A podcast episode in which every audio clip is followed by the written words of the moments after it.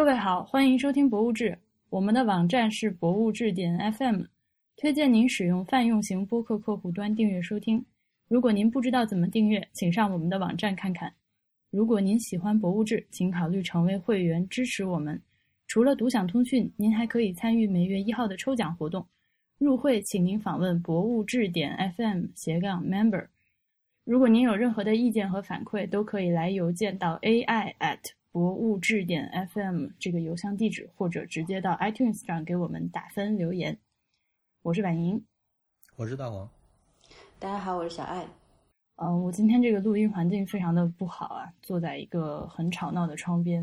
嗯，希望最后出来的效果不要太差。我们我们今天的内容特别的丰富，嗯，首先呢，先来给大家念两个听众反馈，其实是同一位听众写来的，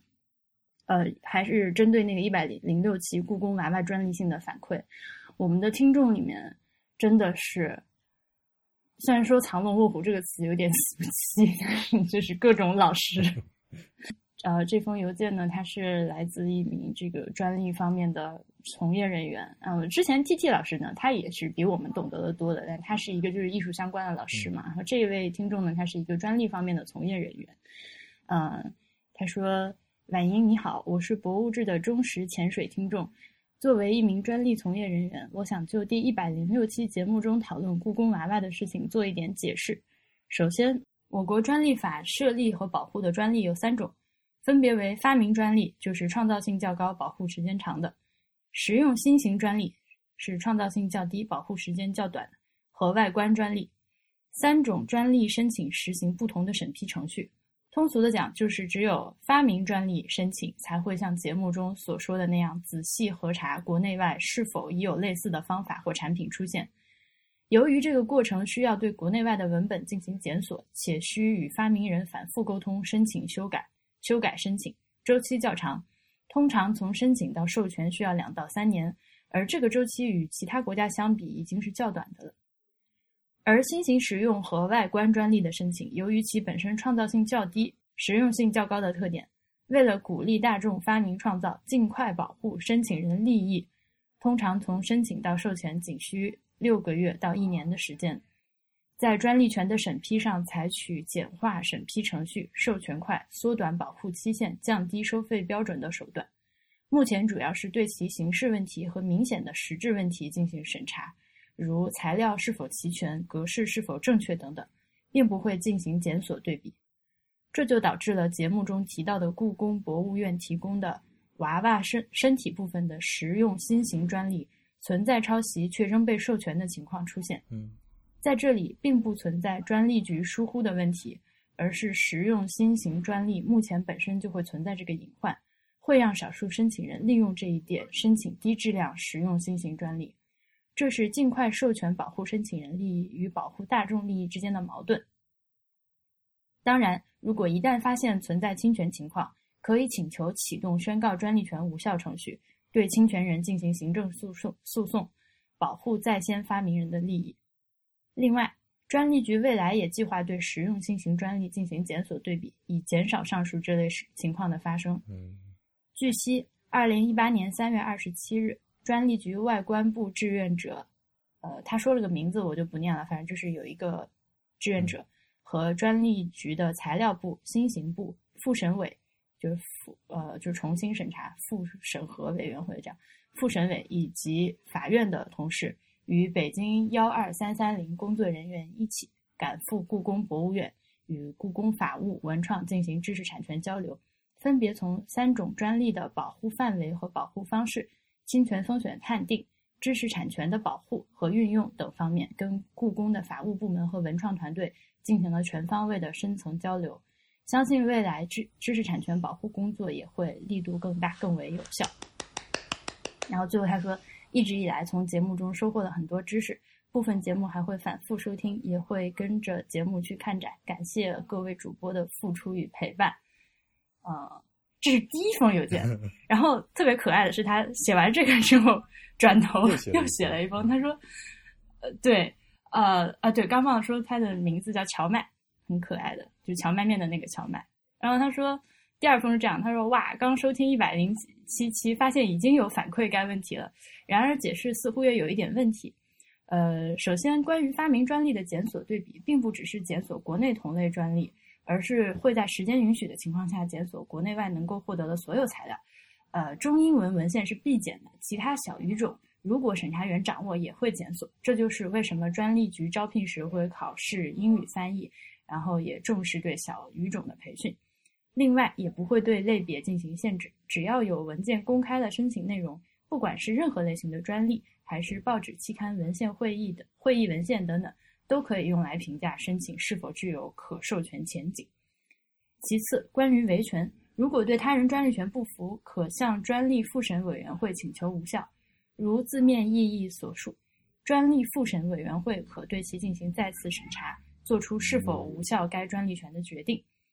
专利无效申请费用并不高，是小公司和个人也可以承受的。实用新型专利和外观专利，呃，这个申请的价格是一千五；发明专利申请的是三千。此外，二零一七年专利无效宣告案件结案平均周期是五点二个月，呃，所以这也并不是一个持久战，可以快速的获得保护。再其次，如果被侵权人的利益受到损害，在提请无效的同时，也可以到法院提起诉讼。呃，即使诉讼期间侵权专利已经被无效，法院也可以不终止诉讼。关于侵权责任，我国专利法第六十五条明确规定，侵犯专利权的赔偿数额按照专利权人因被侵权所受到的实际损失确定。实际损失难以确定的，可以按照侵权人所获得的利益确定。专利权人的损失难以确定或侵权人获得的利益难以确定的，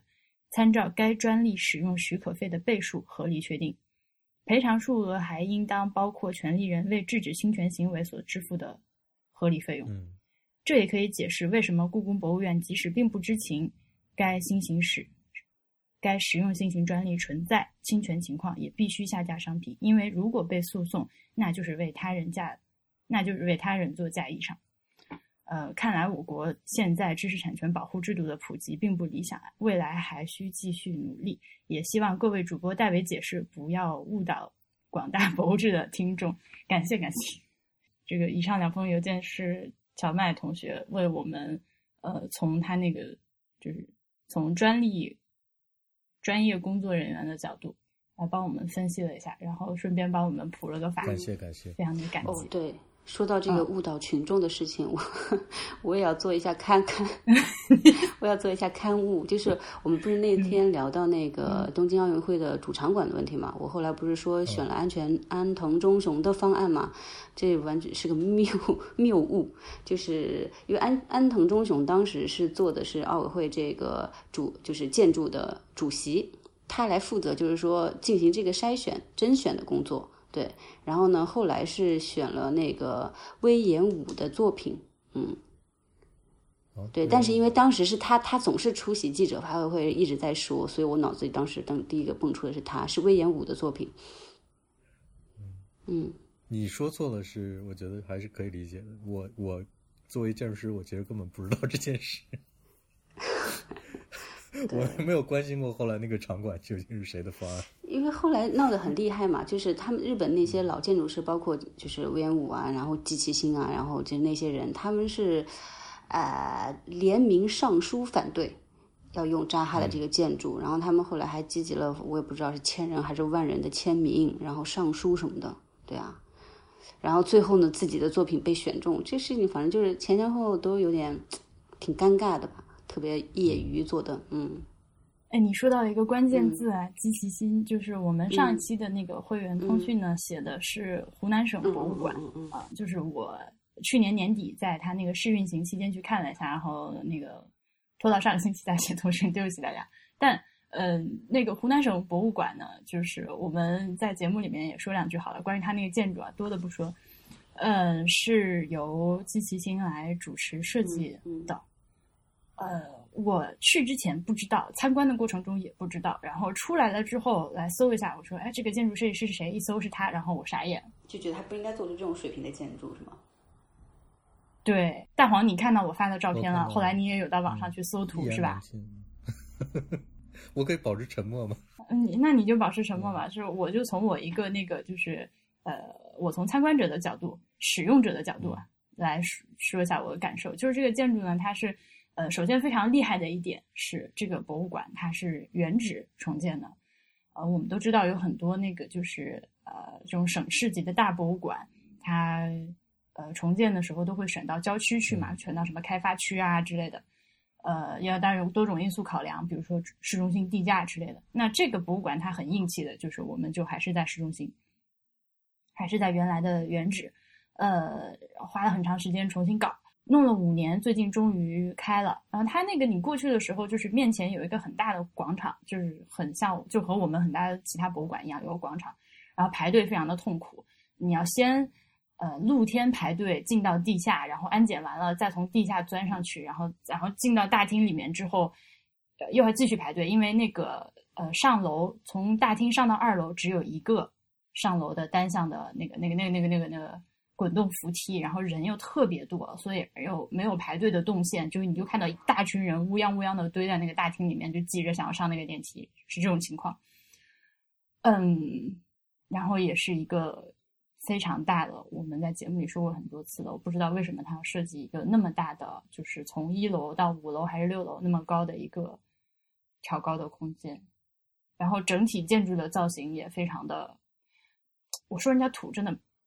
就我没有资格讲人家土，那没关系，反正就看起来非常，我觉得没关系。但看起来就是确实是挺像那种，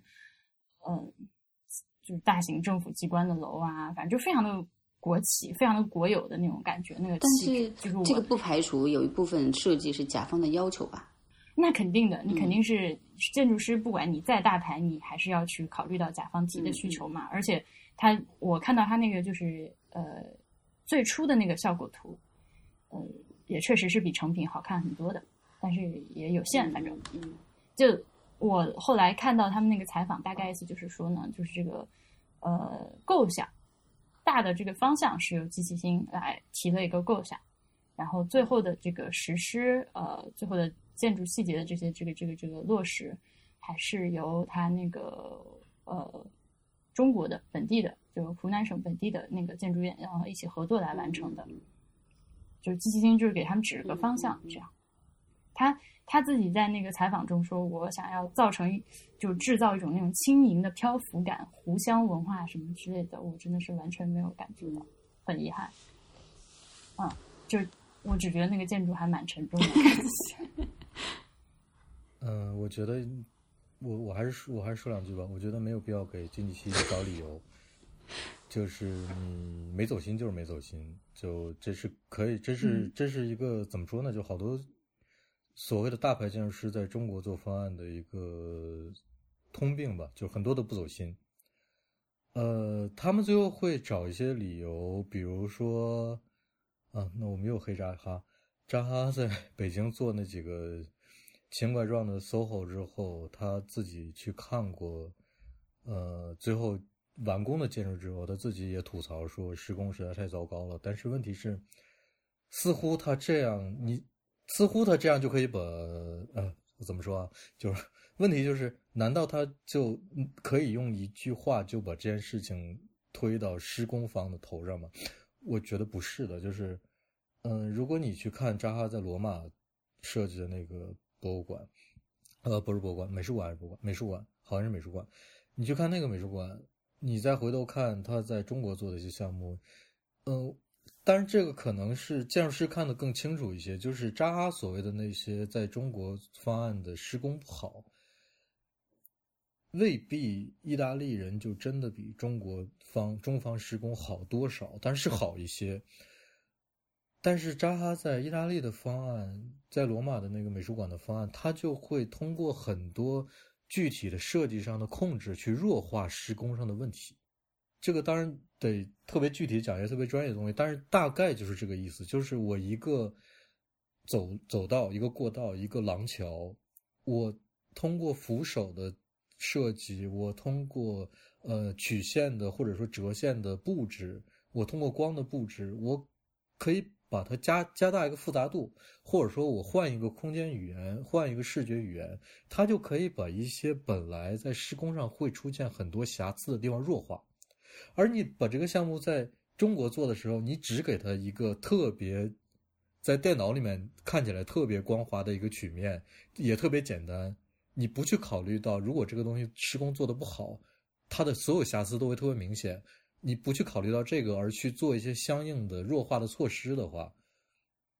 那我觉得就是你的责任。因为这件事情你在别的项目上明显已经就考虑到了，你在意大利的项目上考虑到，你在中国的项目为什么不考虑？这个时候扎哈可能就呃，当然扎哈已经不能说了。那这个时候竞技新可能跑出来说说，那你们甲方要求我们设计时间短，那你们这个这个那个，但是我总觉得那。那你就别接，还是有一点职业道德的哈。对啊，你就别接嘛。你就你如果说这东西做不好，那你，那你你既然允许他挂上你的名字，就这你还是就是承认说这就是我我做出来的东西嘛。所以这个我觉得就是可以往他身上推，这这是他是有责任的。嗯，而且我刚才搜了那个湖南省博物馆原来的老建筑，我是觉得为什么要把它拆了呢？就是。它是有很多可能性去改建和加建的，这是个思路问题，就是硬是拆掉，对，你就直接把它拆掉了、移平了，然后就拿了一个新的方案就放在那里，就像个天外来客一样，我觉得不是很有必要。应该有一些建筑是虽然你觉得很老、很丑，也过时了，或者说也看起来也很奇怪，但是好的，你要相信好的建筑师是能有办法通过一些加建。的方式，通过一些改建的方式，能够让它变得更好的，而且它存在在这儿是一个历史，就是你为什么非要把它移平再重新建建一下呢？嗯，我觉得这可能就是不是跟我们，而且你知道吗？我看到这个就是新老方案的对比的时候，我第一反应我以为它这个外观设计其实是在向老的建筑致敬，就是嗯。就是至少门脸看起来，然后就是原来是一个那个石头的嘛，花岗岩的嘛，好像是。然后这个新的就是用玻璃幕墙，但是造型是非常相似。嗯，对，反正我我看到老建筑的这个照片的时候，脑子里就突然有很多想法，说就在加建一些一些东西，可能能把它变得还挺有意思的。因为，嗯，无论如何它是历史，你还是要保。还是要有一个尊重他的态度，就在在没有必要把它拆掉的情况下，就应该保留。我我不知道是不是我们钱太多了，现在，我就有这种感觉。我觉得现在很多就，我觉得有时候就是被人家当做一种人傻钱多的那样子的一个对待方式，然后来做的。嗯，有点这有点难说，是不是和我们悠久的历史也有关系？我们总是推倒重来。你从一个城市生活的角度来讲，你要推倒再重建，整个这个非常漫长的时间里面，这个博物馆的功能就是不存在的。你如果是改建或者扩建的话，你至少有每一段时间都有一部分展厅是可以继续对外开放的，只要你控制的好的话。对，这个就是在我看来，这没有没有什么可就这两个放在一起就是。改建原来的建筑，把它变得更好，并且保留它的历史价值，和完全推倒新建一个新的建筑，这两个放在一起，在我看来就是，我就根本就不会选后后者，就肯定选前面的。我就不知道为什么，反正那我们可能我们就习惯于推推倒重来这样，我找不到其他的。而且就是我呃，就是有很多那个湖南本地的呃听众，还有那个朋友，他们就说。已经忘了，因为这个搞的工程有点漫长嘛，五年，好多人就说已经忘了有这个打引号景点，嗯，就是以前，嗯，以前这个就是博物馆翻新之前，人家来长沙还说，哦，你要那你要去看一下马王堆汉墓的那个出土文物了，但是因为搞太久了，所以本地人自己心里都已经不觉得这是个地方可以去了，就已经忘记了我们还有我们还有马王堆这个东西了，是吗？对。对，啊，但不管怎么说，那个。呃，展览呢，呃，还是非常非常值得一看的。就是它，它也不是完美，但是非常的好。就是总的来说啊，总的来说，那个实现效果还是在你考虑到各方面的这个因素，包括这个紧张的周期各种情况之下，呃，效果还是非常好的。而且就是你哪怕不去看展陈，单冲着那个呃展品去看，也非常的值得。真的是，真的是那个就是文物大省，就是底气非常的足，那面子。刚刚的那些展品拿出来都是。我我不知道晋级新是什么时候介入到这个项目里面的。如果说他在这个馆还、就是老馆还没有拆除前就介入了，他如果保留了这个老馆，在扩建或者加建的一些项目，甚至是如果发生这种情况，就是呃政府方面就所谓的甲方坚持要推掉这个老馆重来，晋级新坚持说要把这个东西。保留下来，然后我们进行有效的改建、合理的扩建，再做一个有意思的一个什么样的项目？如果他真的做了这件事，我会非常尊重这个进行这个建筑师。但是现在的结果就是，我就觉得，啊，一言难尽，不知道不知道该怎么说。嗯，好的。呃，接下来是我们可能重点要遭喷的这个部分啊，就是非常非常的那个有争议的一个话题。但是我们想来想去呢，决定还是要说，呃，是关于我们那个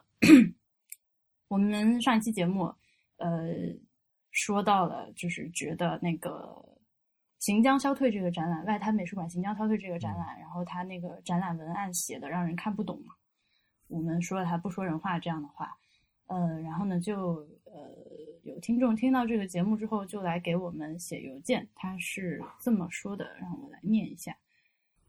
他没有说要不要我们念他的名字，所以我就先不念了。呃，他说呢，在听到主播批判展览介绍词晦涩难懂的时候，我有点不同的看法。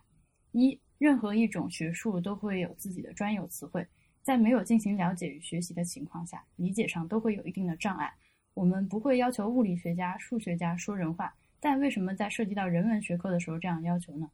二，我觉得现代艺术的介绍并不是写给普通观众看的，它的受众应该是圈内的专业人士，其交流的话语体系我们看不懂，并不是一件奇怪的事。如果我们只觉得他们装逼，然后要求他们说人话，也许会变成一种反制的行为。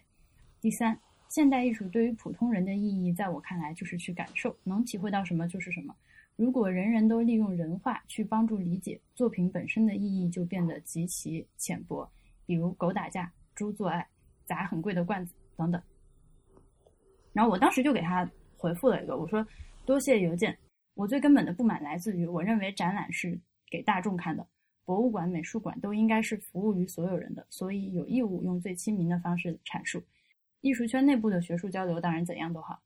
至于反制的问题。”我一时不知如何表达，借用冯唐的话，勉强说有一条金线吧。我在节目里念到的那一段，就是很糟糕的语言，不能因为他是专业的人写的，就觉得一定是因为我太越级了，所以看不懂。我想你我都读过清晰又深刻的艺术文本，绝不是那样拧来拧去的。人话不等于把事情简单化，而是用通顺平实的语言说清楚问题，哪怕是很难的问题。如果让人感受，那么还不如不要写展览文本。我觉得这样一点问题都没有。但既然写了，又是给大众参观者看的，那就应该说人话。然后，呃，他又回复了我一下。这样看的话，大家的观点基本分歧产生于博物馆或者美术馆这个场地内部发生的活动是否应该让所有人都能便捷的参与。在我看来，似乎不是这样。当然，我也不知道你们博物馆学是如何看待的。希望你能在节目里谈谈。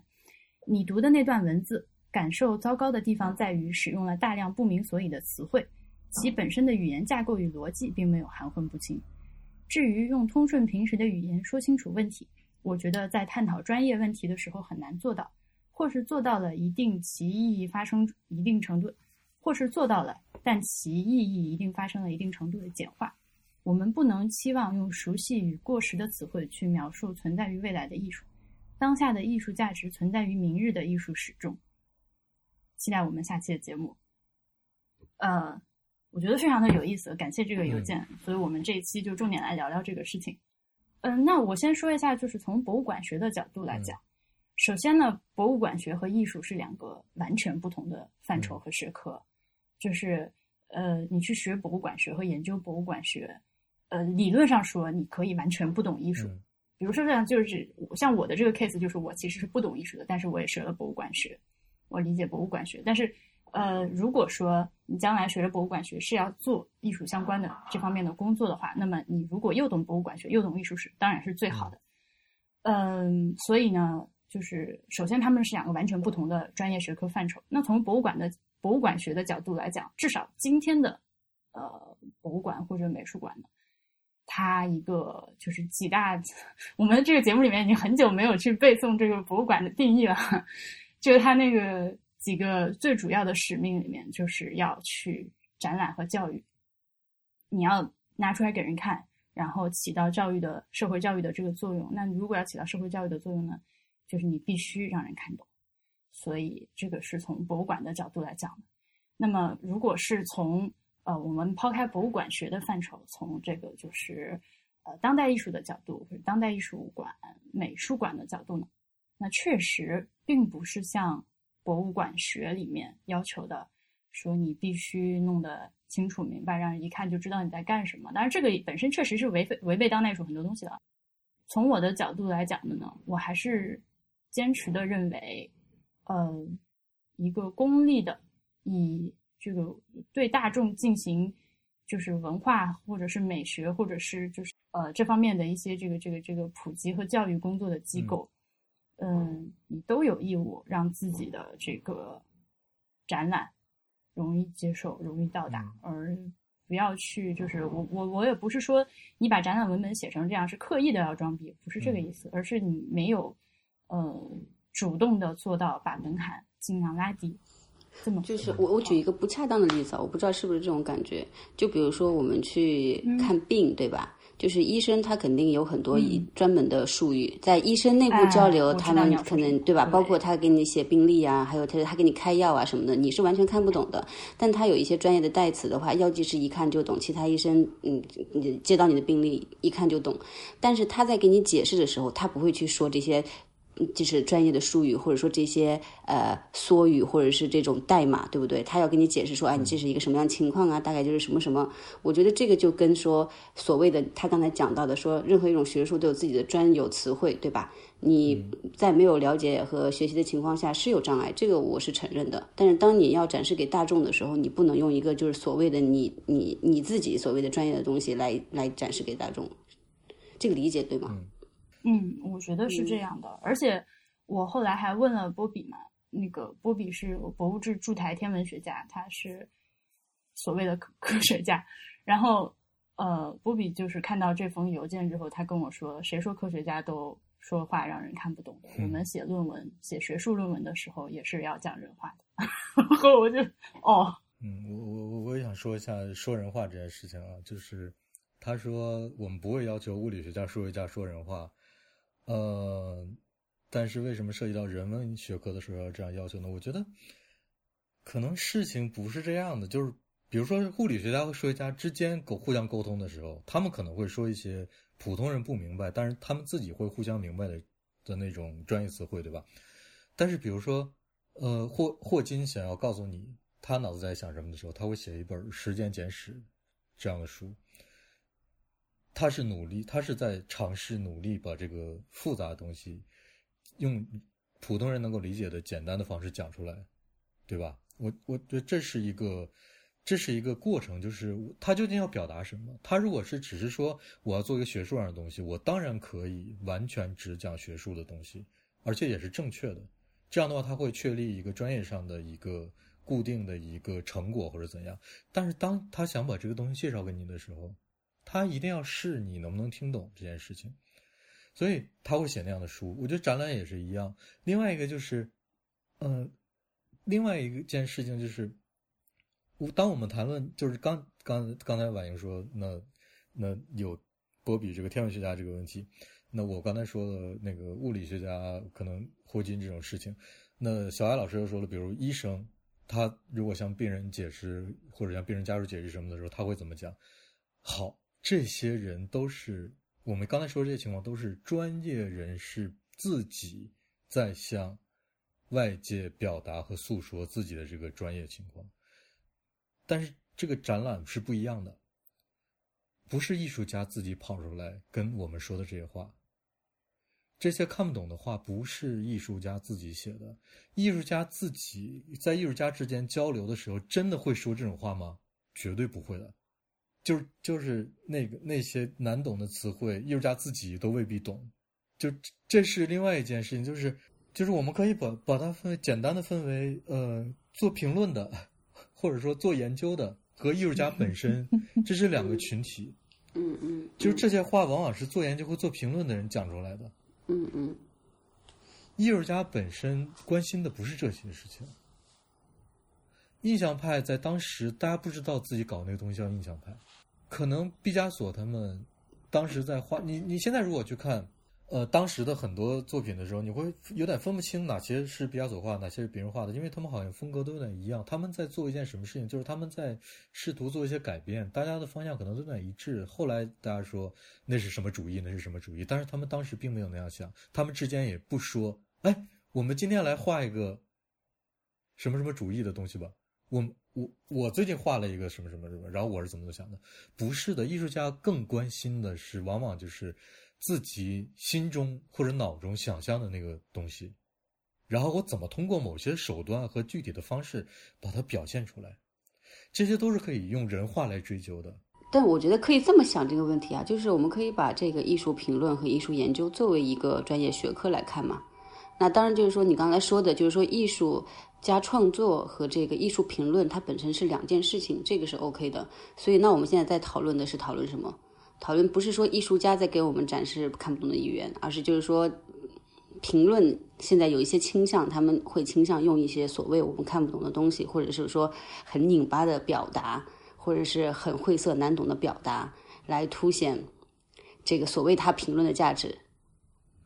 是有是有这个原因了，就是有的时候艺术家。我相信很多艺术家在看到他们写的这些评论或者写的这些展览的这些导言和说明的时候，他都不知道这是在说自己的作品。因为什么？因为语言是一个局限性非常强的东西。它虽然是几乎是可以说是构建了我们人类社会差不多所有内容的 这么一个体系，但是我觉得艺术家自己脑中的那个事情要比语言要大，语言要比艺术家想表达的那个东西要小。这是可以确定的。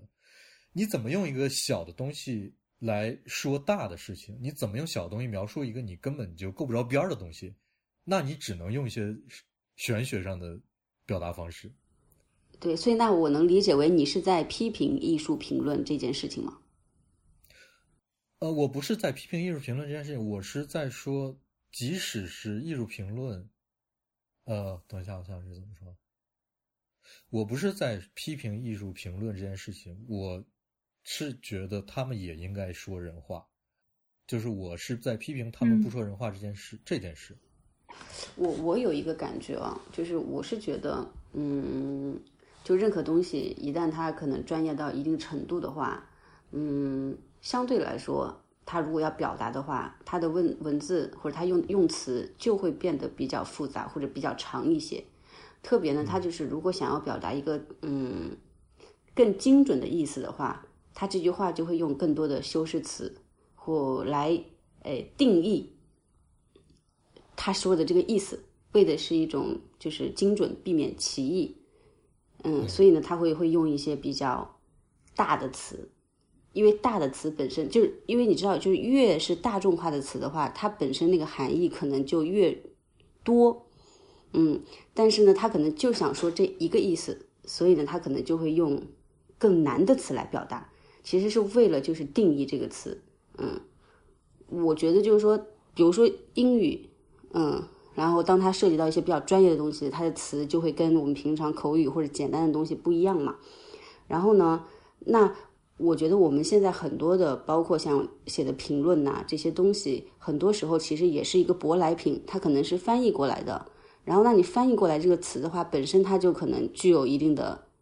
难懂性，就它它中间还有一个翻译的过程。然后，但是在这个圈子里面，大家都开始用这些词，然后它可能就变成了一种定律。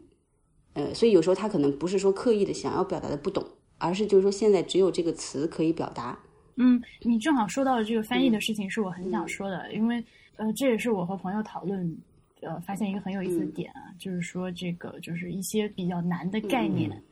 我们在写文章的时候和翻译的时候怎么样？然后我们就不由自主的想到了这个佛经的翻译，就是佛经当初从梵文就是引进到中国，呃，翻译的时候，就是有很多佛经其实它就是纯音译嘛，嗯嗯嗯，因为没有办法，或者呢就是意译，然后里面夹杂了一些就是呃靠音译生造出来的词，呃。比如说，举个举个最简单的例子，像“刹那”这个词，它其实并不是一个中文的原生词，但是我们现在已经彻底接受这个概念啊。那我们在进行这种翻译的时候，比如说我们讲佛经的翻译，它大概是一个中文，然后中间夹杂了一些没有办法翻译的词，它只好音译一下，然后通过后面的补充的文献，然后和呃就是法师来呃这个。就是普法 红道来给你解释啊，这个词是什么什么意思。然后这样你去读这个文献的时候，读这个经本，嗯，读这个经的时候，你才能真正的理解他到底在说什么。那我们试想，如果说把这个佛经，呃，今天呃斗胆用这个现代汉语重新翻译的话，那你其实肯定是要丧失一些就是原文的东西的，嗯，对吧？嗯，呃，就是对，呃，而且会需要加进去一些就是。为了保证中文行文流畅的一些语法上的一些词汇和结构，呃，才能达到一个就是健全的中文文本，就是呃，或者套用博物志的话说，就是所谓的说人话。那么这样做的这个过程，呃，显然就是有利有弊的。嗯嗯。那，嗯，艺术的文本呢，我。们要知道，就是其实早一早先的艺术家，可能就是观念艺术之前的那些艺术家，就像大黄说的，就一直到印象派，他们都自己不写文章，他只搞艺术。但是从观念艺术之后，这些艺术家本身开始写文章，其实是有很多艺术家是很热衷于写文章的，对吧？而且，对，而且他就是，那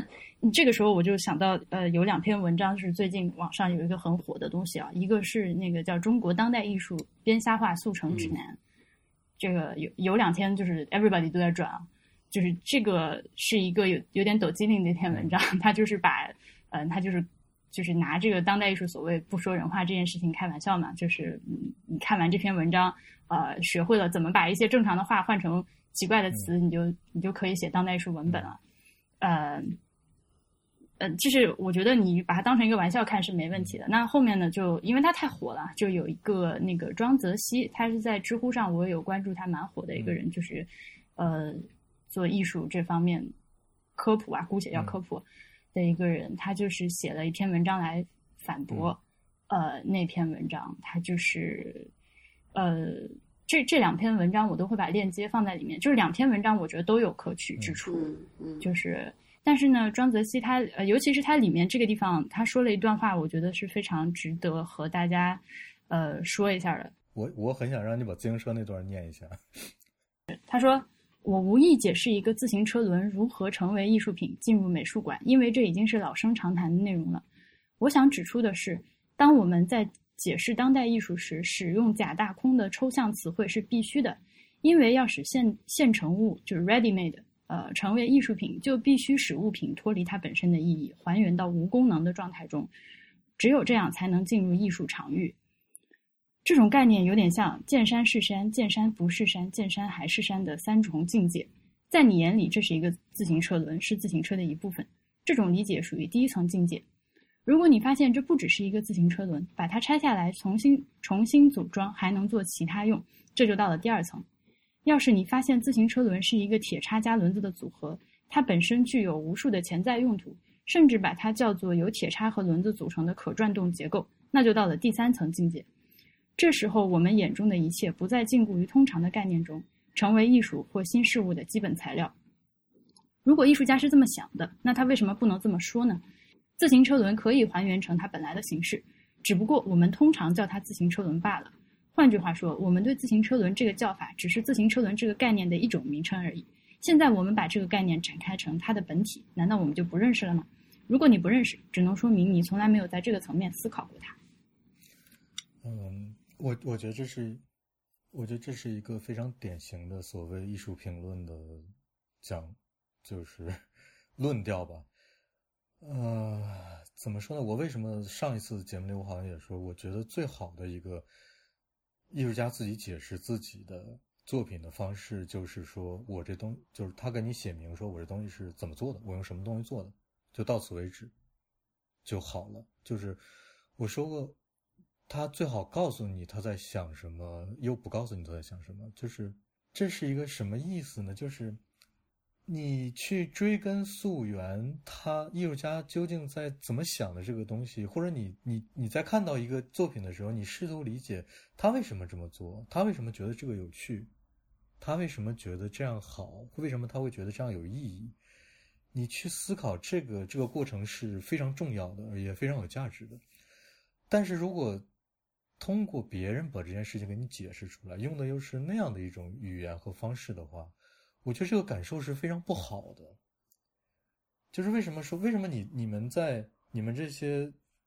嗯，做艺术评论的或者说做艺术研究的，一方面在说观众自己去理解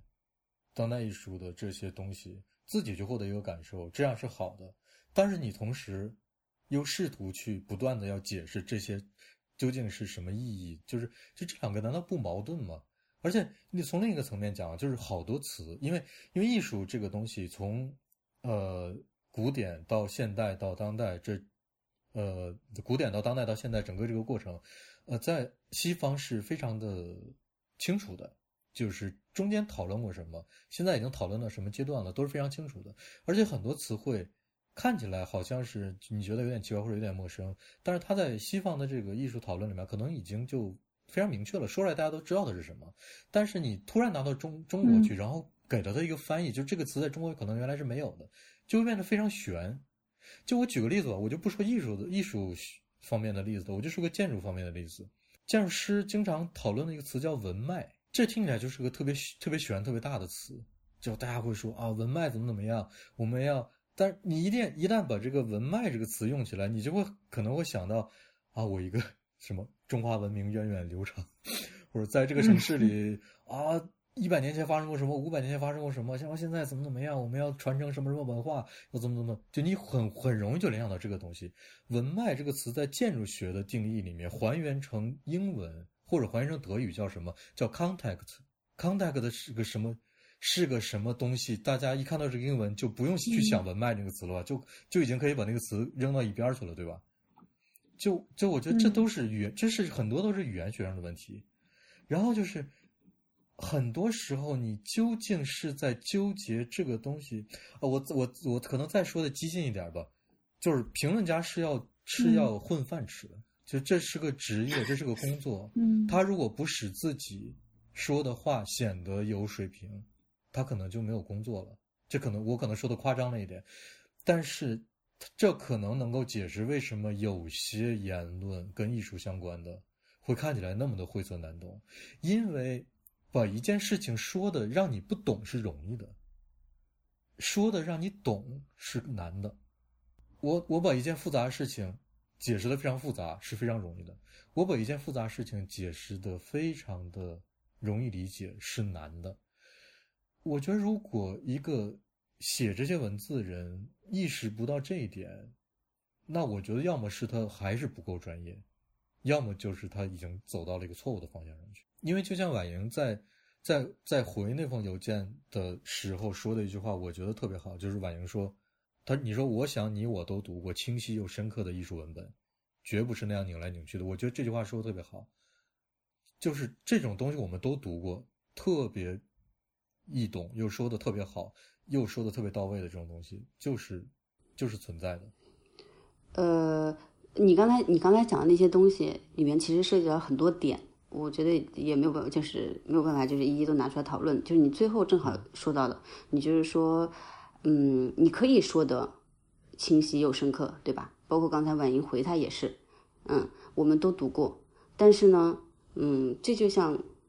刚才这个人。呃，就是这位听众给我们反馈的，嗯，我找一下哈。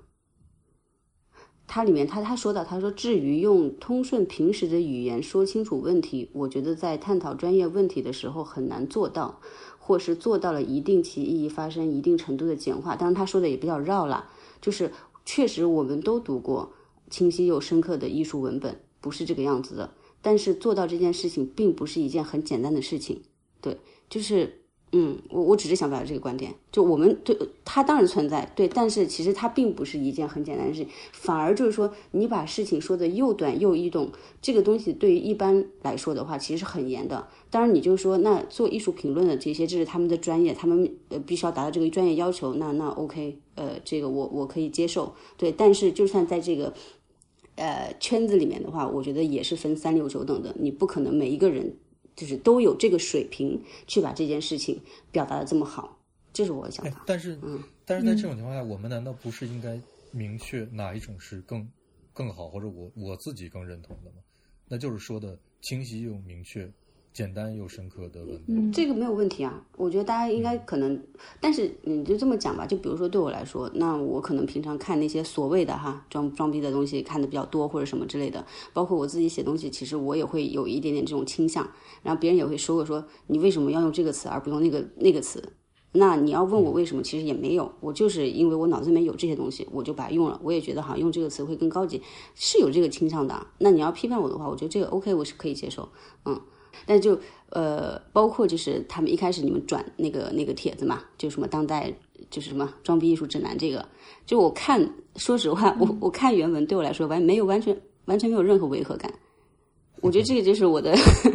这是我的一个思考的回路。我觉得这这这个东西对我来说就是非常清晰好懂的，我就能理解它。就有时候甚至因为这个词我看不懂，所以我会给这个词更多的一个想象空间，我就有了我自己的一个解读。嗯，所以我我反而就还蛮接受这样子的一种书写方式的，但但但是，你看你不能自己解读，因为他用这个词就是为了准确呀，不然他何必用这么艰涩的词？他用这个词就是为了说他他把这个词拿出来放在这儿，你立刻就懂他在说什么。呃，所以呃，所以我意思就是说，就是我们本身说的这个东西的话，就不说人话这个事情的话，其实现在很普遍，嗯，但是呢，就是说你要做到好好说人话这件事情的话，它也不是一个这么简单的事情。我就是想表达这个观点，对，是的，嗯，我觉我觉得佛经的翻译很很像那个民国的时候，我们对一些外来词的翻译，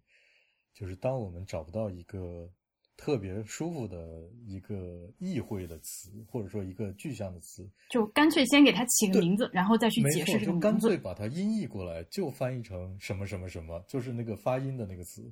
然后我们再去给他给去解释它，让大家了解这个词是什么意思，然后我们就可以直接用了。就这个思路都是对的。而你硬要去把它对照一个翻译出来一个意思出来的话，然后你你你翻译你在这个过程中你又不对不对它加以解释，不去讨论它它这背后的含义是什么的时候，然后你就直接把它用，或者说很多人都直接来用这个词。这种情况下，我不我不知道，可能可能一方面。用这些词的人本身有一部分都不太明白它究竟是什么意思，但是看这个词，感觉因为已经有一个翻译了，所以能够通过一个英文变中文或者别的语言，什么法语、意大利语、德语变中文或者日语变中文的这么一个词，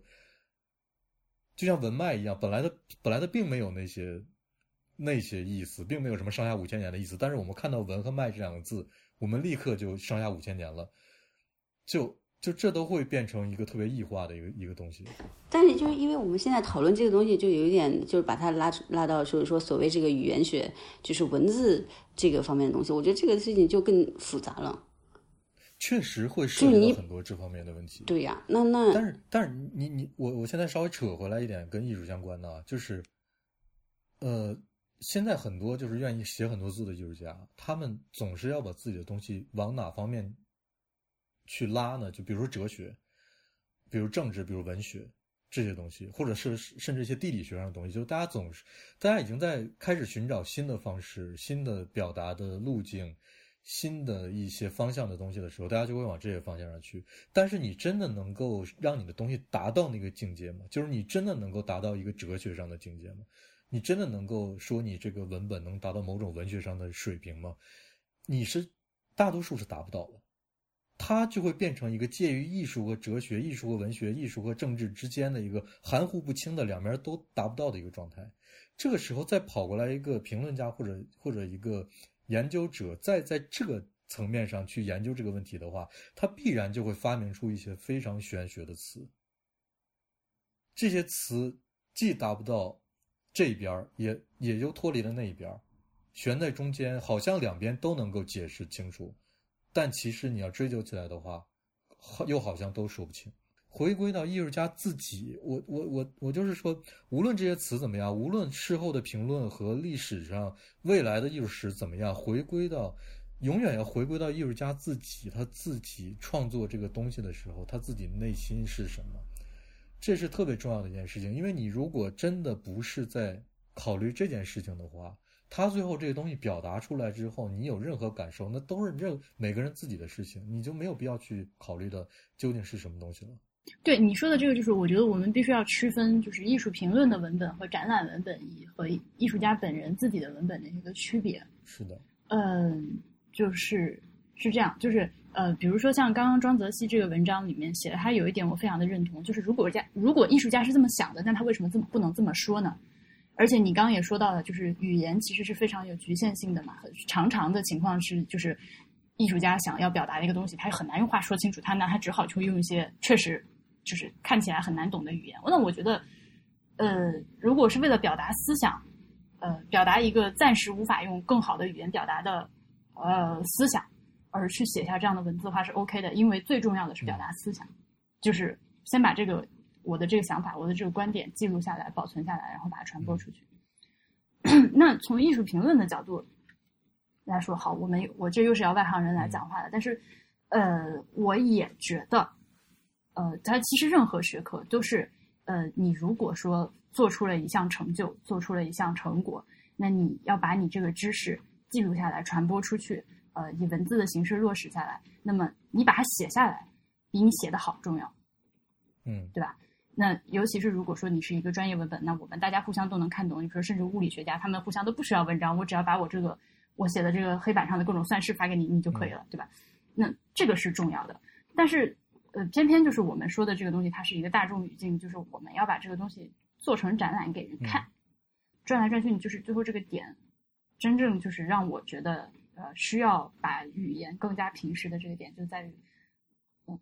就是艺术艺术嗯怎么说，就是美术馆要就是主动的去降低这个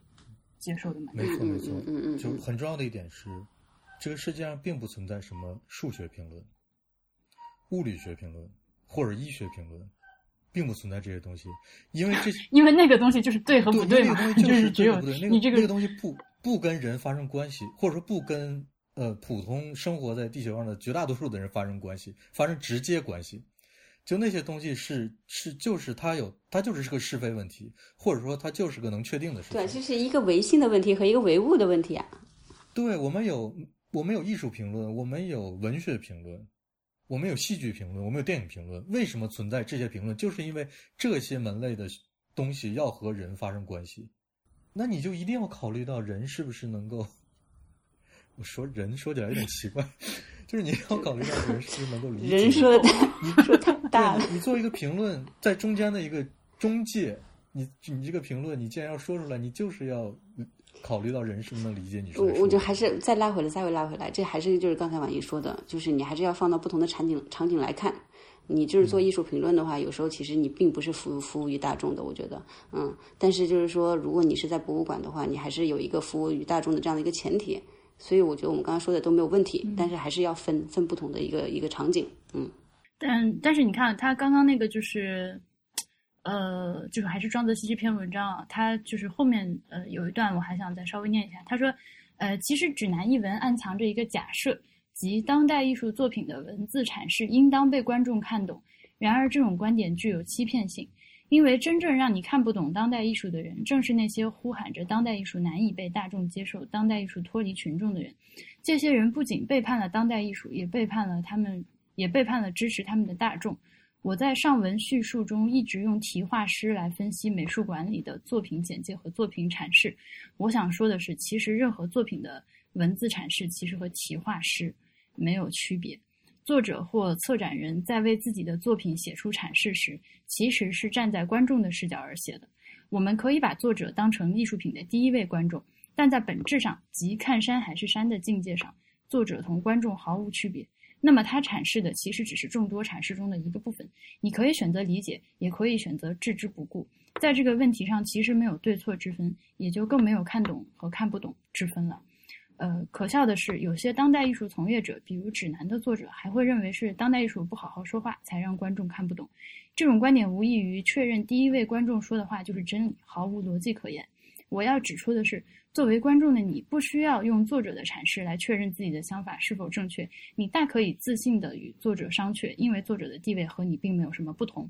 呃，既然当代艺术放下了姿态，又何谈制造壁垒呢？反过来，我们想想是谁在制造壁垒？啊，这个说的我是我是就是认为是没有问题的。我也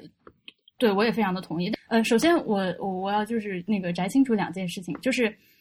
首先我们几个人都并不认为当代艺术难以被大众理解和脱离群众吧，对吧？我我我我我们并不是说，并不是他这里就或者至少我自己认为我并不是一个呃他这里指责的那些呃嚎叫着说当代艺术脱离群众的人，呃，反而我觉得其实大家我就我观察大家去看当代艺术展览都挺开心的，管你文字写成什么样，对吧？那我只是从一个 again 就是我只是从一个就是博物馆美术馆策展的角度，对大众传播的角度去这么想，那么。呃，这两件事情如果分清楚了之后的话，呃，就这两件事情，我先我先我先表明一下，我先表态，表明一下我的立场。那这样的话，我觉得我非常同意他最后这段话。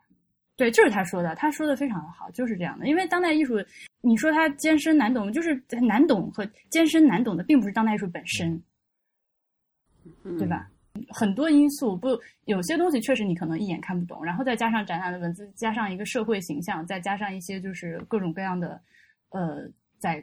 大众的这个耳朵里面一直来来回回的说不清的声音，然后最后可能会造成了一个哦，当代艺术都是一些喜欢当代艺术的都是一些装逼犯啊什么之类的这样的一个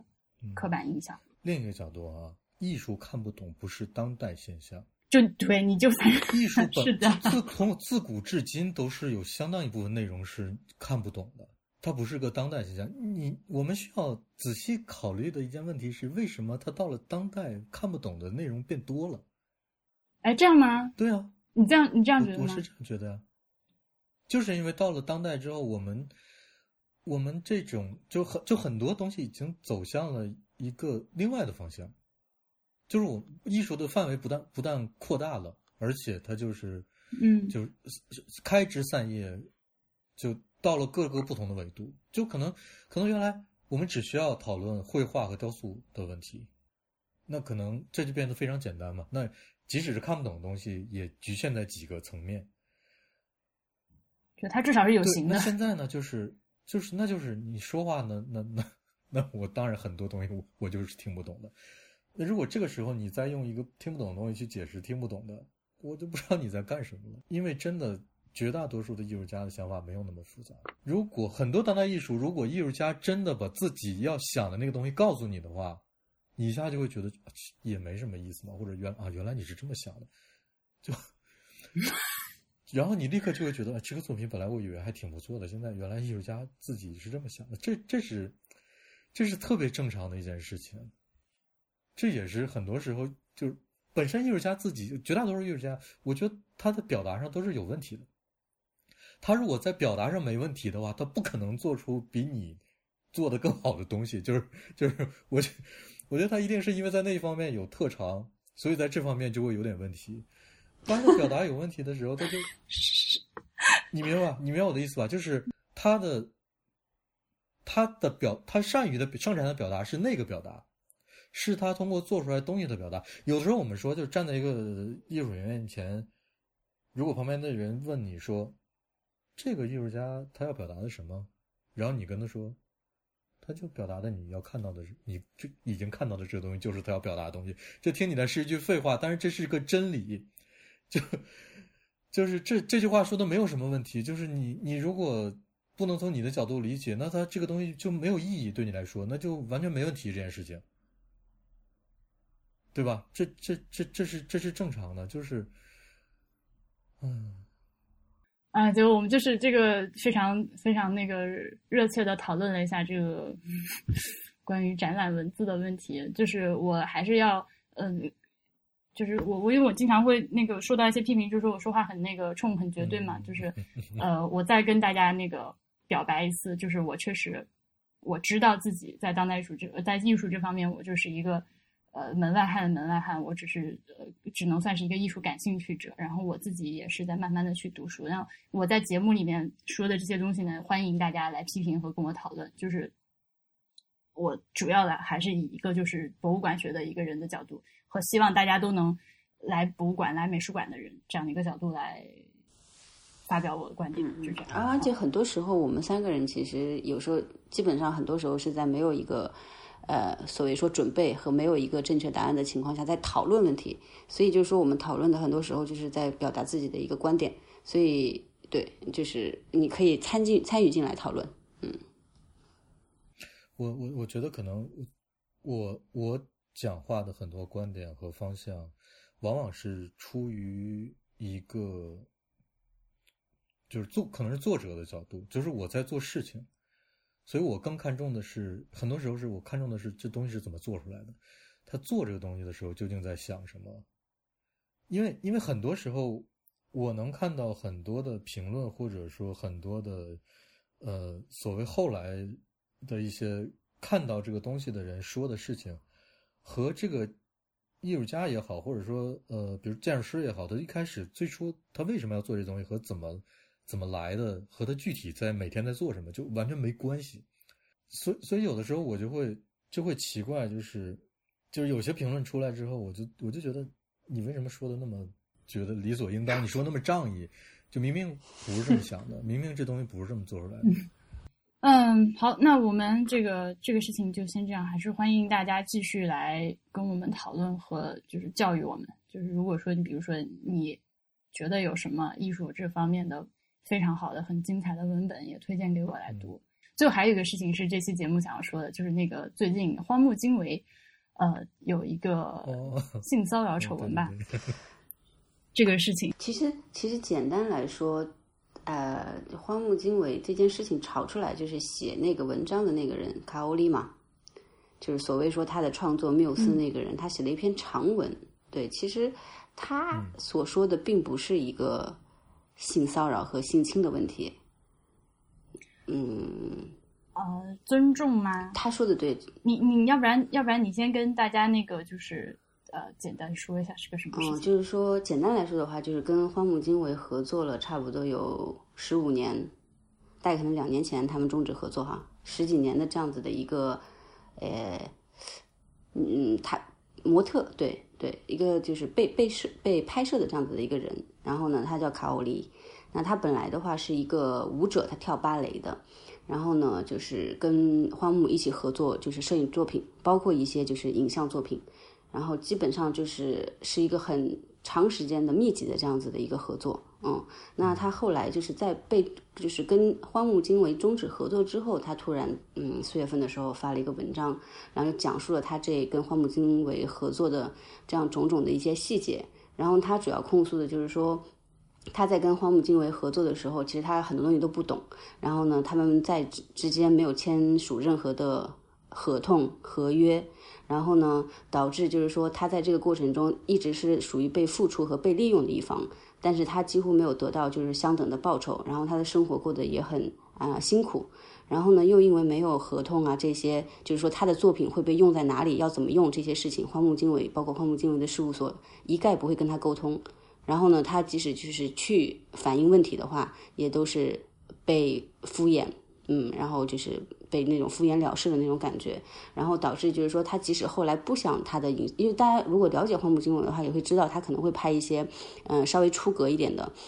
作品。那所以就是说，导致他照片对，然后那那他后来即使就是说他不想他的这个照片再出现在任何公共的场合，但是呢，就是荒木觉得觉得说这个东西我已经拍了，跟你其实没有什么关系，仍然在不经过他任何同意的情况下，包括出书，包括出杂志。嗯，然后包括可能去制作影像作品这些，嗯，然后呢，等于就是他就是很单方面的这样子，很被动的这样一个东西，然后所以导致他精神也受到了很大，他说就是不仅是说经济上啊、物理上的这种，然后呢，他精神也承受到了巨大的压力，嗯，但是呢，这些荒木都不管不问，然后呢，所以他就觉得说，嗯，你作为一个摄影师，你作为一个行业这样子标杆人物，你觉得你这样子做法是对的吗？然后呢，这个事情其实。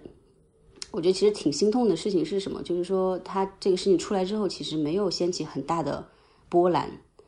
然后当大家开始关注这件事情，是因为是因为水原希子，就是你知道大家知道一个现在比较就是类似于网红的这样的一个模特，对吧？水原水原希子引了他这篇文章。然后水原希子把他引到了，就是说你们应该尊重模特这件事情。然后他就举了一个例子，他就说，当时他去拍摄一个呃化妆品的广告，然后呢，当时他就需要就是上半身要裸着，可能拍几拍摄一些画面。然后呢，结果呢，在拍摄过程当中的话，突然就下来一群十几个人，他自己说十几二十个人的呃那个公司的工作的男性，然后跑过来围观他，然后他当时觉得非常的不舒服，嗯，但是呢。呃，他当时也表示过，我不希望这样子，我不希望被这么多人看，嗯，但是人家就告诉他说这是拍摄，这是工作，没有办法，所以他就在被围全程围观的一个情况下，而是被他不知道的，并非工作人员的那些人都围观下，然后完成了整个作品，所以他就说他希望考虑一下大家就是。你们是不是应该尊重一下？就包括这是存在一个现在就是女性女性的问题吧，尊重女性的问题，还有尊重尊重这个，呃，怎么说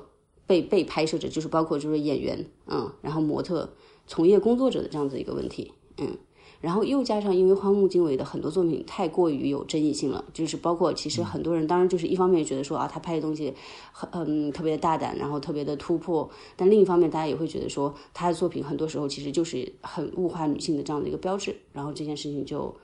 嗯，我觉得在 你知道心痛的点在哪里吗？在心痛的点在于就是说这件其实很大的一件事情，但在日本的发酵程度还不如在中国或者在其他地方发酵的大。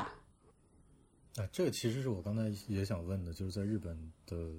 对健身的反应是什么样的？就没有反应啊，基本上没有在你没有在公共电视上几乎看到这件事情的讨论，才是你觉得最可怕的地方。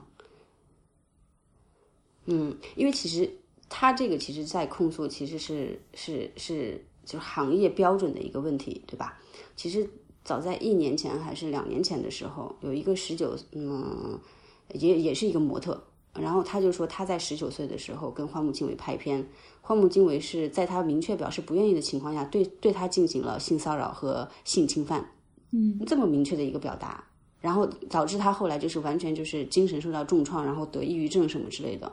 没有任何波澜呢。荒木经惟还是好好的，你看他就光今年、去年办了不下，我觉得就是十个展吧至少。所以日本这个社会，你在一定程度上讲的话，在对待。女性还有对待权利的问题上，确实是有一些畸形的。我觉得这个事情就是我，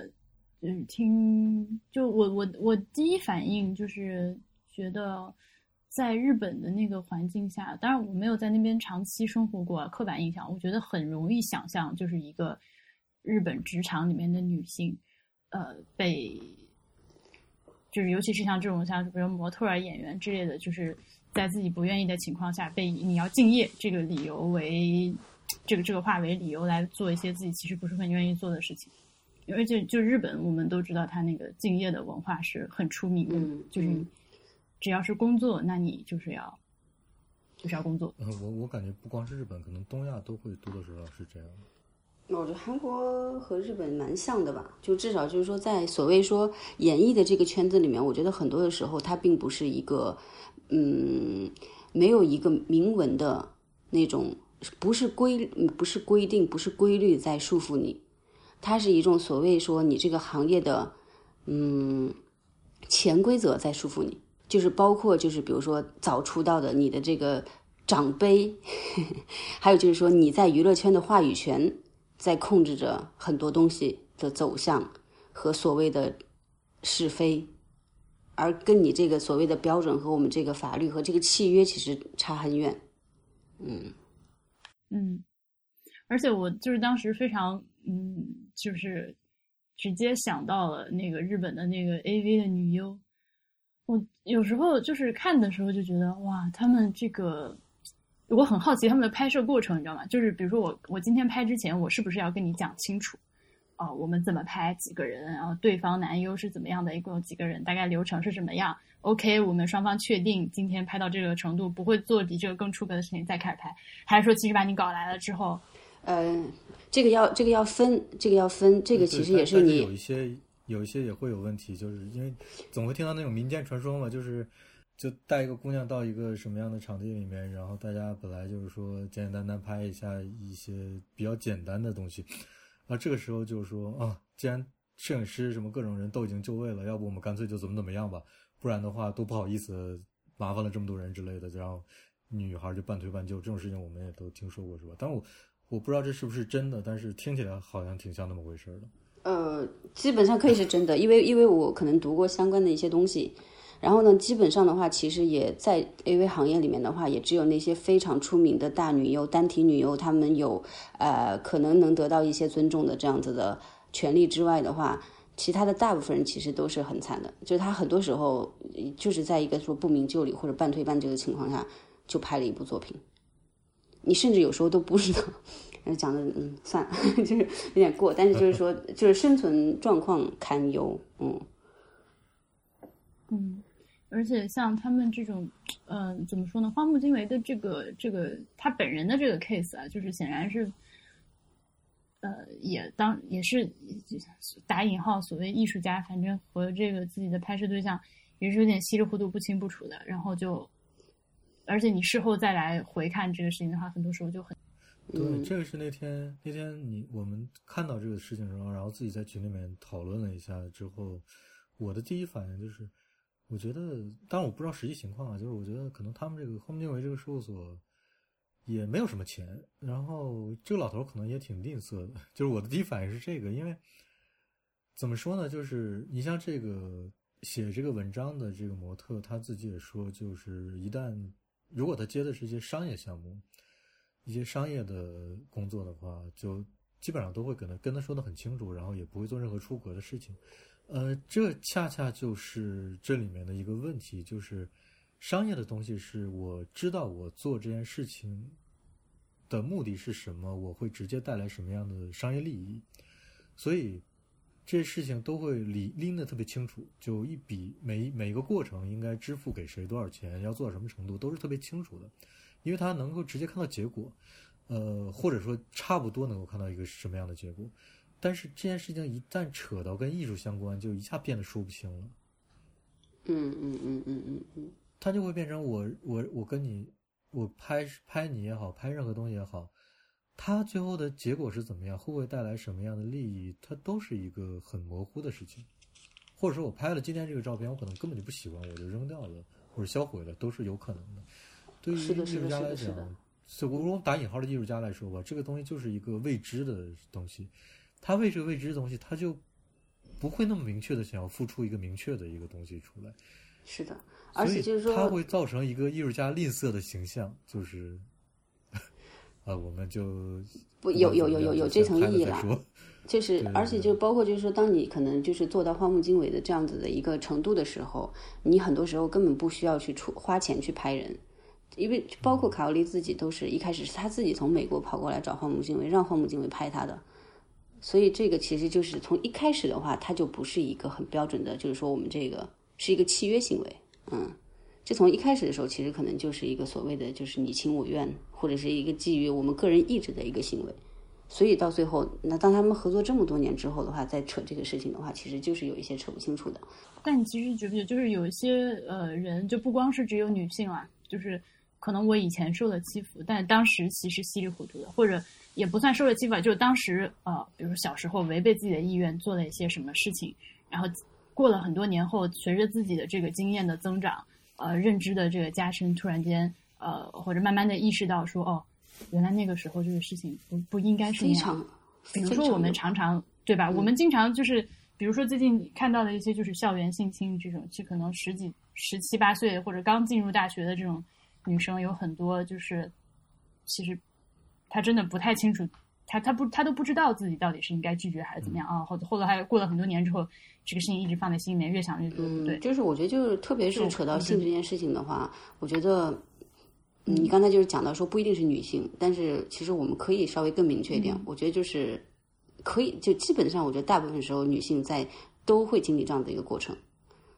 就是她对于说自身的这个认识，还有对性的这个意识的话，其实真的相对来说会晚一些的。嗯嗯，不能叫晚一些吧，就是在一个很懵懂的情况下，对。而你自己本身对于，因为你自己本身没有，就是特别在你年轻的时候，你对所谓这种性意识的这种懵懂啊，还有这个性的这种欲望的话，其实相对来说是在一个低值的，嗯嗯，所以就是你会在这方面的考，你就是你你你的思想不会就一下子就想到这个东西，你想说我是不是要保护自己或者什么？当然，这个这个也是说我们可能性教育的这个缺失或者不够什么的，你也可以讲，嗯。但我觉得大部分女生的话，她就是不会去想到那以一步，后应该会嗯好起来。但我觉得，就因为现在有这样这么多的事情在推动嘛，那还有还有一个点，我觉得就是说，呃，比较那个什么的，这件事情没有掀起什么波澜吧，而且是，呃，这背后有一个潜台词，就是说，你只要你的艺术够好，那么我们只看你的艺术，不看你的人对，品。这这是一个就是特别是一个就是艺 艺术史上，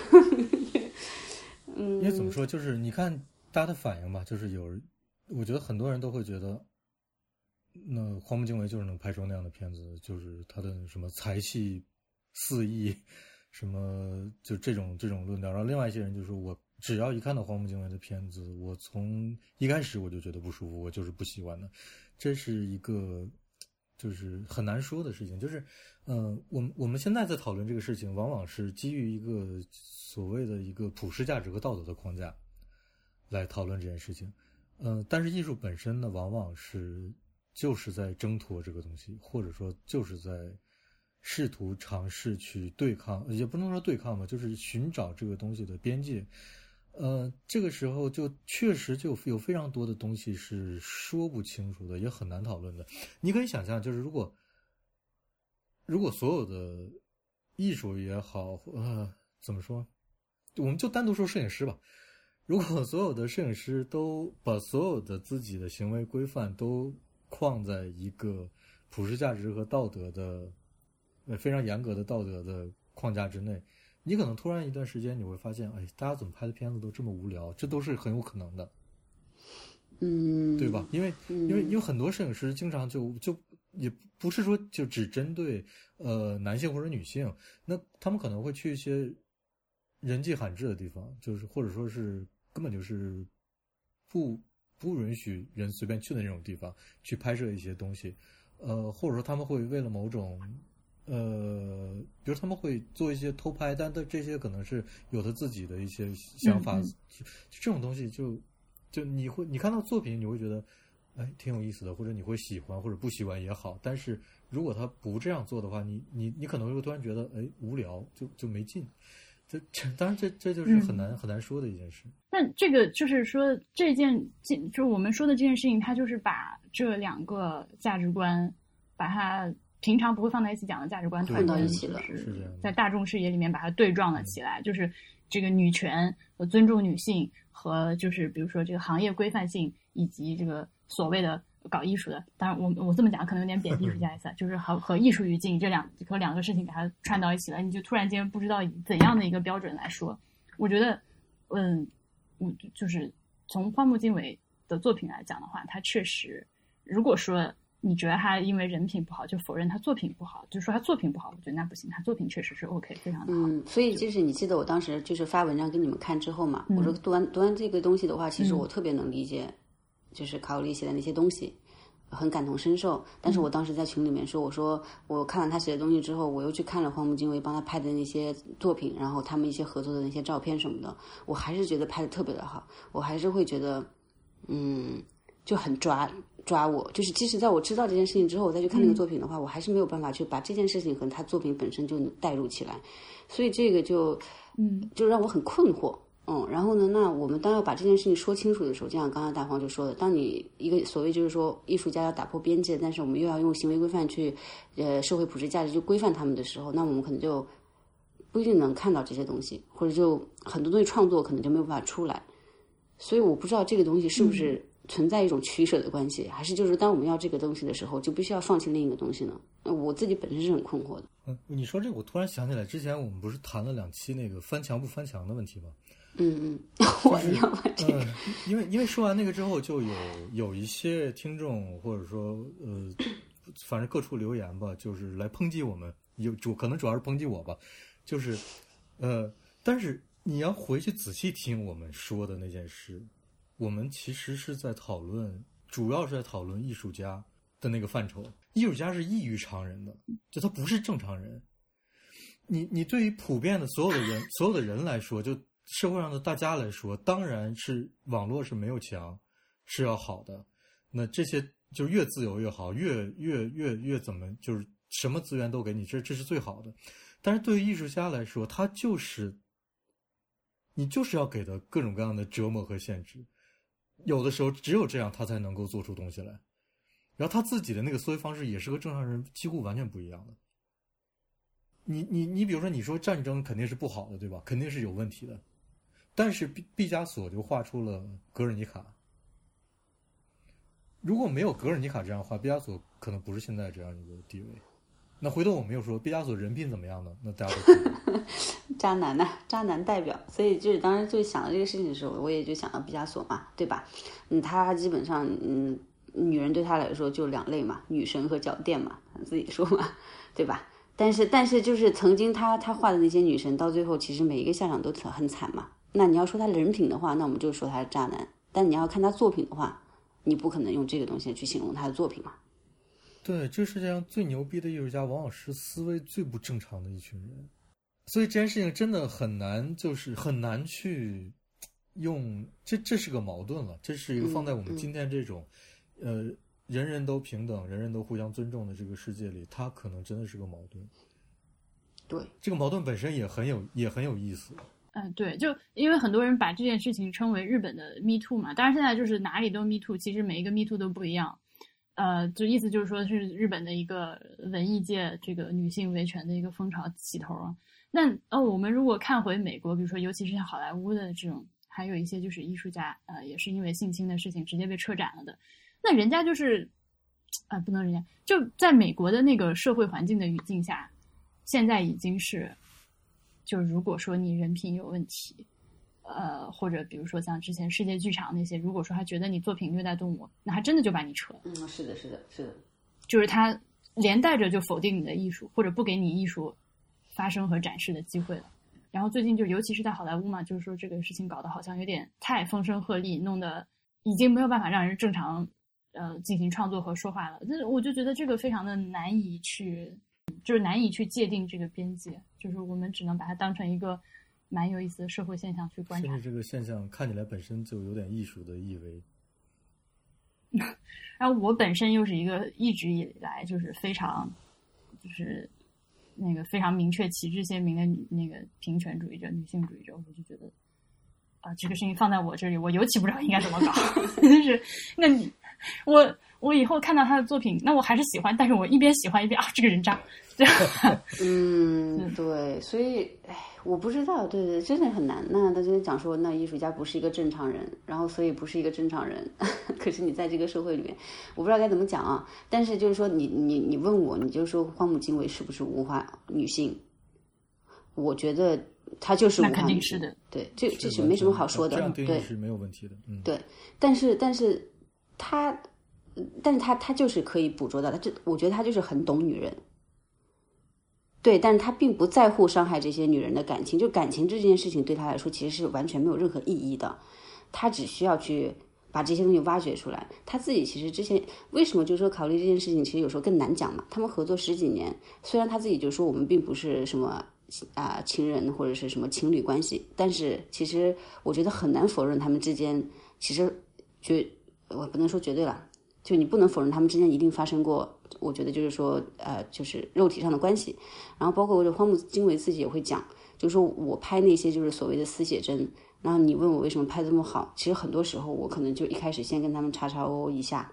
然后让他们极度放松之后，我才可以捕捉到更多的东西。但是他只是为了创作，拍完拍完之后就就没有了，这就是一个，这是只是那那段关系只是在这个拍摄的过程中才产生的。那你在拍完之后，这个关系就戛然而止了，是这样的一个感觉，对啊，所以那他把把女人当什么呢？其实就是一个一个作品嘛，一个东西嘛，嗯。所以现在在在现在这个语境，现在这个当代这个语境下，当然你会可以从各种方向去抨击他的这个行为或者怎么样，但是你发没发现，就是无论你怎么说，你都还是只是抒发自己的观点而已。人类社会为这种现象早就。提供了一个解决方式，叫法律。嗯，你有没有碰到法律那根线？就是如果你你碰到法律那根线，那我们就有办法解决你的这个问题。嗯，如果你没有碰到法律那根线，那它就还是一个讨论范畴的东西。嗯嗯嗯，对，所以所以就是我觉得就能讨论起来还是一件好事。所以我非常不喜欢的就是这件事情并没有在日本被讨论起来。嗯，就会让我觉得真的。再去反观现在就是美国和欧洲的一些事情的时候，你就知道日本这个社会在这一点上不能说落后，就是有多么的 特别。我觉得这件 事是是一件特别是一件特别重要的事情，比这件事情本身还要重要。对对对，其实是是这个。然后就是因为最近加上正好就是嗯嗯，那个什么女医生上相扑台的事情，你们应该有看到新闻吧？嗯，我看到了。对吧？啊看到然后因为女的上去之后，他们让医生下来，就到这种地步，对吧？然后这件事情其实是先嗯，当然会有一点点，就是说大家有一个争论那。个事情，我稍微跟那个不知道的听众说两说两句，就是日本的一个相扑比赛呃的时候，那个市长上去致辞，呃，他就在那个土台上面，那个是叫土台啊，对，然后他啊、致辞致到一半，突然间就是呃就是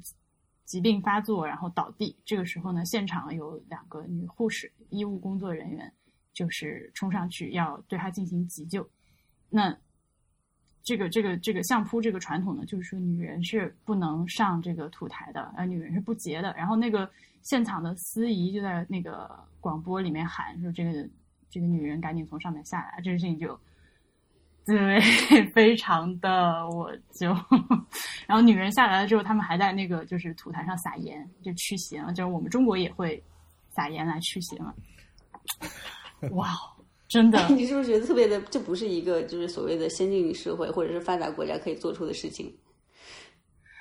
我我就我当时的想法就是，那你们这样的话，那就不要让女观众进去啊，就你们这些有鸡鸡的人自己去玩这件事情就好了，谢谢。就是然后你知道最最搞笑的事情是什么？就是说，那就是说你们让女人不能上台这件事情，其实大家都觉得说，哦，这个是一个行业内的规矩，你知道吗？大家都觉得，哦，好像好像就就是包括淡对对对对对，定地接受了这日本民众也个规矩淡定的接受这个规矩。然后我前几天看新闻，最搞笑的是什么呢？是就是说相扑的话，他们就是嗯，每年就会经常进行一些活动嘛。然后呢，他们有一个就是说，嗯呃，会找那些可能就是十岁以下的吧，那些小朋友。哎，跟相扑，然嗯后就是进行一些这种互动的活动，让他们上那个相扑台，然后跟相扑在这里推来推去的。然后呢，在这个小朋友当中的话，不仅是男孩儿啊，女孩儿也可以上去，然后跟相扑一起玩。对，嗯然后就在最近，他们相扑协会的会长把小女孩上相扑台这件事情也禁掉了。然后呢，然后呢，在日本就开始掀起，就是然后哎，很神奇，电视台开始播，电视台就播说，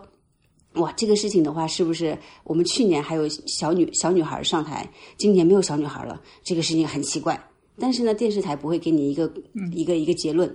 对吧？然后他就去采访观众，然后呢，观呃，就是不叫采访观众啊，采访路人，然后就问他们，你觉得这件事情怎么样啊？然后路人就说，嗯，我觉得虽然他们有规定，但是我觉得，嗯，也不必就是把这个规定都延延延延续到就是说扩大到说小朋友身上吧，什么之类的。就大家的水平还在这个这一条线上，你知道吗？有更大的事情，更根根本的事情，根本的事情，他们不会去想这个本质的原因，他们只会在想说，哦，成年女性和小朋友的区别。这件事情让我又觉得，哎，我真是啼笑皆非。就是德语里面，女人是阴性词，小女孩是中性词。嗯，是的，就小孩不是人，小孩是 it。啊、就那个，我们当时在那个博物志的听众群里面讨论的时候，就是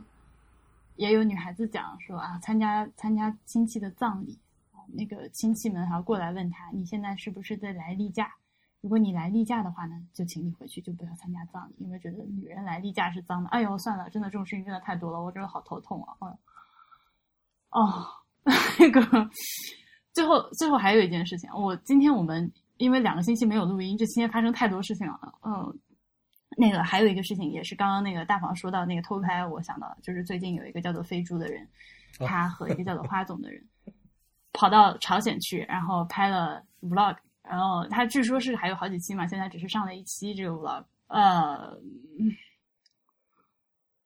我我我呃就是飞猪和花总好像都是呃网上比较红的这种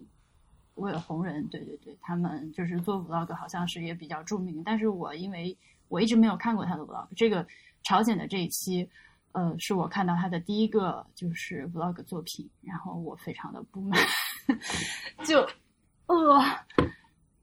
首先就是你看的时候就觉得不舒服，我你们俩看了吗？看了一个片头之后，我就我看了十分钟吧，我我受不了，因为就是所有东西都是在一个偷他一共就偷拍的那个几啊，那那我就是看看前面几分钟吧，他就是所有都是一个偷拍的情况嘛，然后呢他会加以解释嘛，然后这个空姐呀、啊，这个大姐啊什么的，我我对王啊，就嗯，我跟你一样，我只会觉得不舒服。虽然很多人觉得说很牛逼，但是我不知道他用这个偷拍的方式，他到底想要证明什么东西。牛逼的点在哪里？是吧？对啊，就是当然你啊，就是拍朝鲜了，大家都做不到的事情，你做到了，OK OK，你牛逼。但是你现在就是你一个偷拍的过程，你把所有不知情的人放在网络上去展示，而且是朝鲜这样子一个一个一个国家，对，然后去展示这件事情，让我觉得很不舒服。嗯，但我我不知道你是不是说你要打破这个所谓的什么东西哈？嗯。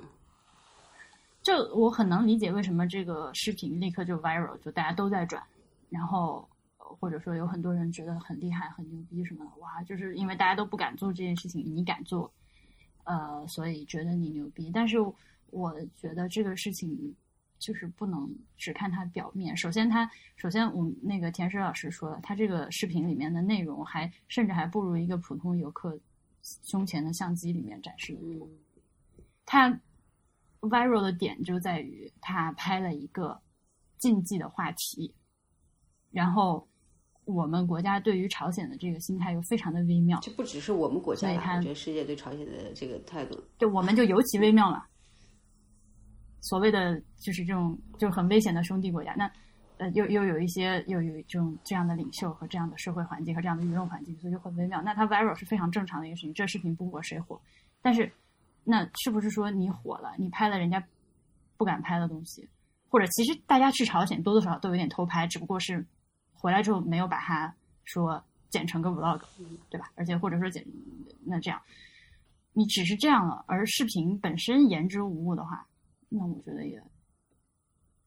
没什么。就我我我当时看完这个视频，就是有两个反应，一个是有点担心那个导游，不知道他会怎么样。哦，导游是完全打了码，导游那个脸了，我看到导游的脸了。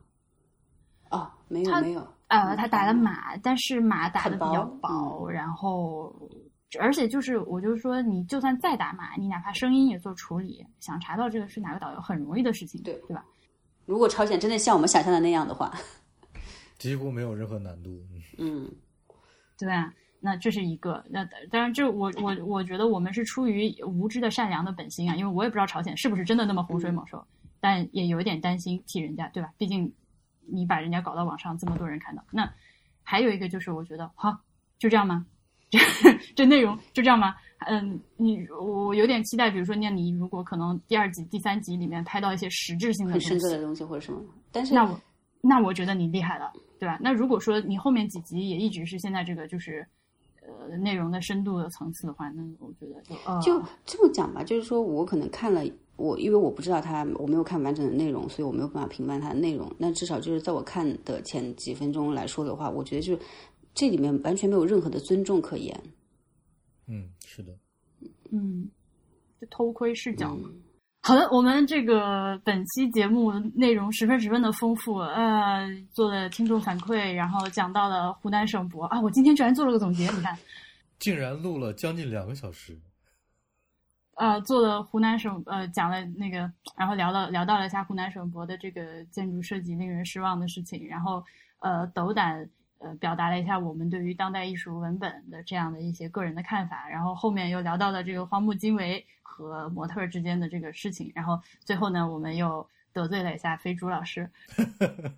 就这样。呃，那个感谢大家的收听，如果有意见和反馈的话，请给我们来邮件 ai at 博物志点 fm，然后我们也鼓励大家去到 iTunes 上给我们打分留言，呃，这样能够帮助我们的节目被更多的人看到和听到。呃，感谢大家的收听，再见，拜拜，晚安。